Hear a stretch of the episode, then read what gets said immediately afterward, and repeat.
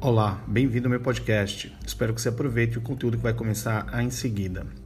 Fique por aqui, compartilhe, comente e mande sugestões. Até mais. Vamos então começar a falar da segunda parte sobre as 20 perspectivas para um 2020 cada vez mais digital.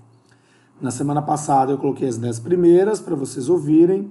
Se vocês tiverem alguma dúvida, também alguma sugestão, é só mandar uma mensagem para a gente poder aproveitar e atualizar. Como eu sempre falo, o ano será muito focado na questão digital. Vamos ver quais são as 10 outras perspectivas para esse ano. Décima primeira perspectiva seria a realidade aumentada, na qual, em plena era digital, essa situação vai se generalizar em 2020 por meio de uma navegação online através de smart glasses conectáveis aos nossos smartphones e também aos computadores, trazendo assim novos modos de se utilizar a internet e de se construir relações e se fazer negócios. Simples filtros do Instagram, por exemplo, mostram como essa é uma tecnologia cada vez mais acessível e que nem todos percebem que fazem uso. 12. A voz a ser cada vez mais presente na realidade dos consumidores também das organizações, prevê-se que as pesquisas por voz cresçam. Esse modo fácil e rápido de interação com os motores de pesquisa requer, porém, que as páginas web abram mais rapidamente e usem uma linguagem acessível, próxima da oral, assim para corresponder facilmente à pesquisa. Assistentes inteligentes como os da Apple, Google e Amazon são as ferramentas que permitem que as pesquisas por voz estejam em crescimento. Por isso, os podcasts continuarão a crescer vertiginosamente. Bom, você já ouve aqui o meu Spotify. Se você não ouve ou não o segue, comece agora.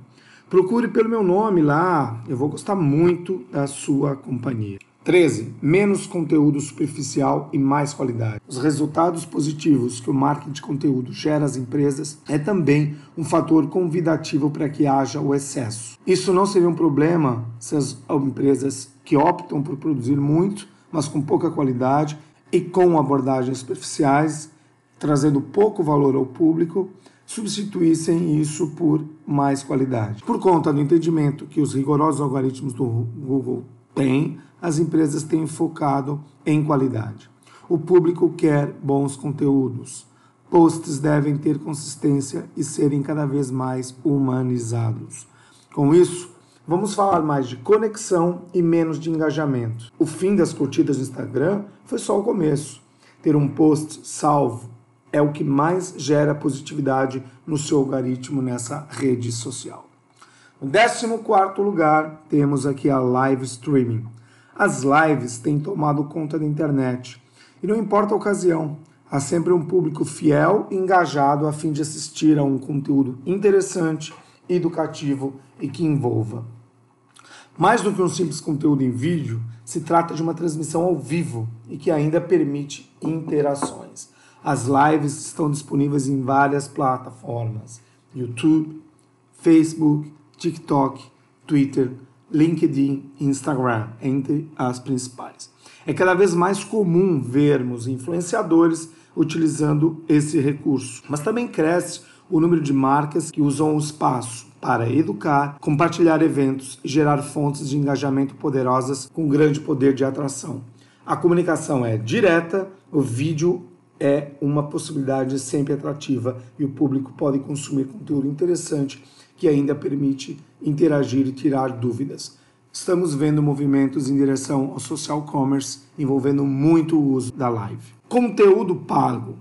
Este 15 item nos leva a aquela pergunta que nós fazemos: será que o meu público pagaria por um conteúdo mais detalhado, amplo e qualificado? Muitas pessoas consideram realmente investir em algo que seja educativo, principalmente se responder aos seus questionamentos e-books, videoaulas, cursos e outros formatos mais detalhados e grandes chamam a atenção dos consumidores e proporcionam receita às marcas e perfis profissionais. 16. Viva o compartilhamento. Cada vez mais vamos viver compartilhando experiências ou serviços, tais como modais de transporte, locais de moradia e de trabalho, objetos muito caros e de cara manutenção. Enfim, compartilhar será cada vez mais presente em nosso cotidiano. Como 17 item, nos perguntamos: o quinto G vem aí? Será que ainda não será em 2020 que vamos assistir a chegada do 5G em nosso cotidiano? Alguns especialistas dizem que sim, outros que não. Vamos ver quando vamos poder conectar muitos aplicativos ao mesmo tempo, realizar exames médicos à distância, possuir carros autônomos, poder controlar a produção de algo à distância, a nossa chamada indústria 4.0, a internet das coisas cada vez mais presente em nossos lares e locais de trabalho. 18 ponto. O governo eletrônico estará cada vez mais presente em nosso cotidiano de cidadão. Cada vez mais teremos a digitalização dos serviços públicos com o uso de algoritmos adequados e muita inteligência artificial.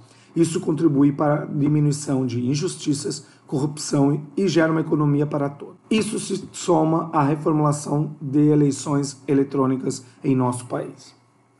Penúltimo item, 19, temos o reforço dos bancos digitais e éticos.